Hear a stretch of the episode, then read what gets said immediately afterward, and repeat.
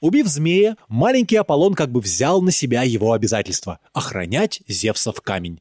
Пифон был одинок, поэтому сувенирная лавка также досталась малышу. Сомнительный актив, из которого впоследствии вырастет бизнес-империя.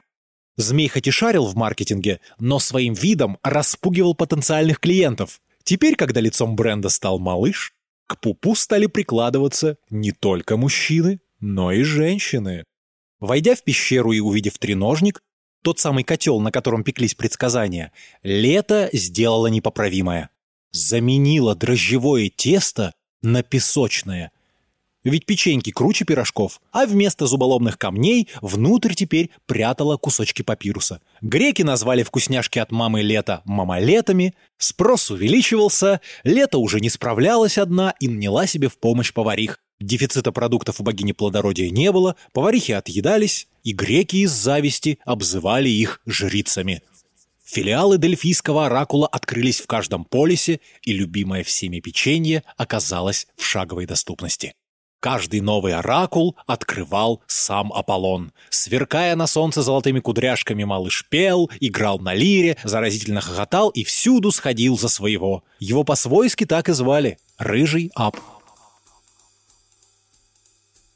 Сеть стремительно развивалась и стала лидером правительских услуг в Балканском регионе. В честь этой победы на месте первого офиса у подножия Парнаса семейный подряд устроил грандиозный праздник. Позвали лучших певцов, поэтов, музыкантов. Правда, когда увидели счета за услуги артистов, праздник оказался под угрозой срыва. Но бойкая сестренка Аполлона предложила гениальный выход – устроить не концерт, а соревнование по типу Олимпиады. Ведь за шанс остаться в вечности тщеславные деятели искусств сами готовы заплатить любые таланты. Сомнительные состязания в искусствах дополнили привычными видами спорта и для перестраховки устроили праздник прямо накануне Олимпиады. Просто бизнес, ничего личного. Десятки музыкантов, сотни поэтов сошлись на празднике красоты, молодости и жизни – и хозяином всего этого оазиса искусств был Аполлон, что разгуливал здесь же, среди простых смертных. Но его почему-то никто не узнавал. Не трепал кудряшки, не чмокал в животик, голос его огрубел, движения стали угловатыми, под носом проклевывались жиденькие усики. Аполлону стукнуло тринадцать. Вот он склонился над лирой, но своей сутулостью лишь насмешил окружающих. Начал петь, но тут же дал петуха. Вот он решил показать себя в спорте, но метнув диск с присущей богу силой, смертельно ранил юного гиацинта. Из крови убитого распустились цветы, только это чудо позволило Аполлону улизнуть. А вот он увидел прекрасную девушку, побежал за ней, но когда обнял красавицу за талию, в руках оказалось лишь тонкое лавровое деревце — в гневе Аполлон сломал ствол, завязал в узел и швырнул в толпу. Дерево угодило по голове какому-то поэту. От свалившихся на голову лавров поэт так и не оправился, однако публика сочла венец из пахучих листьев божьим знаком и сделала традицией. Через год последствия первых Дельфийских игр по всей Элладе станут называть Игорями и Иринами, а сейчас греки в полном восторге возвращались в родные полисы, оставив в Дельфах одного обиженного Аполлона, который решил больше не спускаться с Парнаса и отныне лишь свысока наблюдать за достижениями своих почитателей. Но только он вскарабкался к вершине, только налил в кратер сельдереевого сока, только устроился поудобнее, чтобы насладиться панорамой, как снизу раздалось. «Аполлон, выходи! Выходи, подлый трус!» Это у подножья Парнаса стоял еще один обиженный. Геракл, на Олимпиаду к которому никто не пришел. «Не могу же я нарушить обещание, которое только что дал самому себе», — подумал юноша и не стал спускаться. Геракл подождал-подождал, да и вынес из пещеры треножник с годовым запасом мамалетов. Аполлон с кулаками рванул на обидчика прямо с вершины. Не знаю, чем бы закончил собой подростка против мистера Олимпия, но в землю между ними ударила молния. Это отец приказал братьям помириться, признав тем самым одинаковую ценность красоты внутренней, то есть искусств, и красоты внешней, то есть спорта. И стали братья дружить. Геракл научил Аполлона правильно отжиматься, подтягиваться, а после утренней разминки у подножья и забега к вершине Гера и Пол любовались видами Спарнаса, подтягивая сельдереевый сок из кратеров. Когда Геракл уходил, Аполлон спускался на пустой стадион и представлял, как будут реветь трибуны и как его будет восхвалять публика. Так прошло время. У Аполлона появилась мускулатура, прыщи ушли, а пение и музыка стали громче. Теперь он мог заслуженно называть себя символом мужской красоты и даже подумывал взять реванш на вторых играх, что должны были вот-вот начаться. «Греки заслужили это шоу!» Такой девиз красовался при входе на Парнас.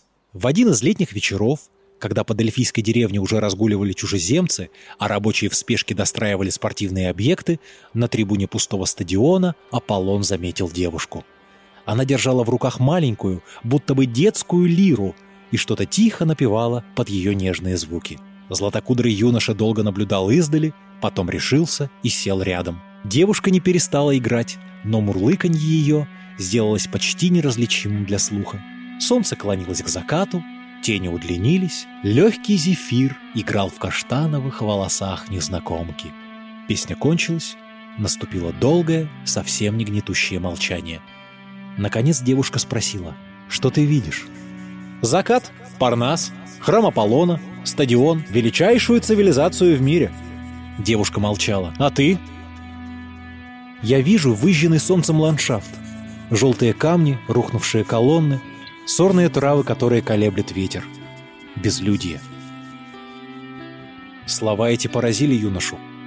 «Ты жрица Аполлона? Ты видишь будущее?» О, нет-нет, все эти предсказания — обман. Мне однажды попался мумулет с крестом, так я решила, что это конец, очень боялась, но ничего не произошло. Это, наверное, означало 10. 10 призовых мамалетов. Вот видишь, ты оптимист, и для тебя крест — это цифра. Как хочешь, так эти предсказания и толкуй. Но бесспорно лишь то, что когда-нибудь всему, что мы видим, придет конец. Через много-много лет останется только голая земля. Не будет ни тебя, ни меня, ни памяти о нас. Вздохнула девушка. Все умрут, а я останусь. Юноша запустил руки в свои золотые кудри, а девушка толкнула его плечом. «Эй, не грусти. Наша жизнь — это всего лишь миг между прошлым и будущим, и прожить его надо так, чтобы не было потом мучительно больно. Сделай сегодня то, что другие не хотят, и завтра будешь жить так, как другие не могут». «Здорово сказано. О, это не я, это Лето». «Лето?» — переспросил Аполлон. «Да, Джаред Лето». «А кто это?» Сама не знаю, только что придумала. А я тоже так умею. Например, он заглянул в ее карие глаза. Даже если у тебя никогда не будет девушки, ты все равно не умрешь девственником.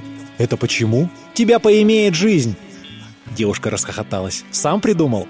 Что ты, конечно нет. Это Курт Дональд. Да, пусть это будет Курт Дональд. Незнакомка взглянула туда, где только что был краешек солнца, и вздохнула. «Здорово, когда до тебя еще ничего не было. Жизнь прожить, не поле перейти!» Не в попад ответил ей юноша. Девушка подхватила свою маленькую лиру и поднялась с места. «Пойдем!» Курт Дональд бросила она, входя в наступающие сумерки. Вспоминая классика, которого Аполлон таки потребовал к священной жертве, хочется сказать. Как юный бог и незнакомка проводят остальную ночь, воображайте что угодно, я не намерен вам помочь. Презренной прозой говоря, прошла та ноченька не зря. «Я буду звать тебя Фэб», — прошептала девушка, глядя на край солнечного диска на востоке. «Фэб», — повторил он, не отводя взгляд от золотого венца а я назову тебя Каранида. Будем знакомы?» Она рассмеялась и, коротко поцеловав его, убежала. Аполлону хотелось рвануться в догонку, но грянули барабаны, и старт вторым играм был дан. Теперь юноша, потерявший на несколько часов голову, вспомнил, зачем он здесь находится. «Покровителю искусств лучшим быть!» Под возгласы трибун на стадионе поэты, музыканты и спортсмены сменяли друг друга. Фэб Златокудрый. Так он представился в поединке с поэтом, чье имя оказалось архи сложно произнести. Даже сам корифей, который представлял участников в публике, вглядываясь в эти каракули, долго тянул а затем э и чтобы выйти из неловкого положения, просто развел руками и прищелкнул языком. «Аэд против Феба! Кто же достоин лаврового венца Аполлона? Сегодня мы это узнаем!» Они сошлись. Молодой, ладно сложенный юноша с золотыми кудрями и слепой, одетый в лохмотья старик. По старшинству, да и просто по алфавиту, начинал Аэд. Слепец откашлялся, отбросил назад седые волосы и запел. «Зевса стороннему сыну поэтов, царю Аполлону, песни хвалебной своей сочинять я вовеки не стану, и лицемерных творцов, что чеканную ценят монету, буду клеймить до последнего вздоха земного я всюду, ибо не в выси Парнаса черпает поэт вдохновенье, но среди людей обретает глагол, так учил нас Дионис. Это имя будто отрезало Аполлону язык. Он вспомнил, что в детстве, под вой метели в теплом домике на вершине Парнаса, мама часто пела брату и сестре колыбельную. «У Диониса царят бескультурье и разврат, ночью деткам спать пора, а не прыгать у костра». Старец умолк и уставился незрячими глазами на соперника. Фэб ударил по струнам и тоненько запел. Уже на этих первых строчках в зале раздались смешки. Конец песенки трибуны встретили неодобрительным свистом. Зазвонил колокол, и корифей, крикнув «Огонь!», возвестил о следующем этапе состязания. Старик продолжил – Ныне свершится над публикой праздной во имя искусства кара страданий великих следы запекутся на ваших греки глазах, но откроются очи поэта широко, чтобы глаголом людские сердца смог он ранить отныне. Сначала его обвиняют в корысти, затем ставят в пример пьяницу, а теперь еще и угрожают. Такого позора Аполлон не смог снести. «Хочешь ранить сердца словом?» — крикнул он старику. «А делом не хочешь?» В воздухе пронзительно зазвенела тетива струны, и старец, судорожно хватаясь за торчащую из груди стрелу, начал медленно оседать. «Греки заслужили это шоу, и оно должно продолжаться! Кто ты такой, чтобы все портить?» Презрительно ухмылялся юноша, глядя сверху вниз на Аэда. «А кто ты такой, Фэб?» — прохрипел старик, пристально глядя на него незрячими глазами. «Я! Я Аполлон!» И он, широко разведя руки, победно повернулся к трибунам. Народ безмолвствовал.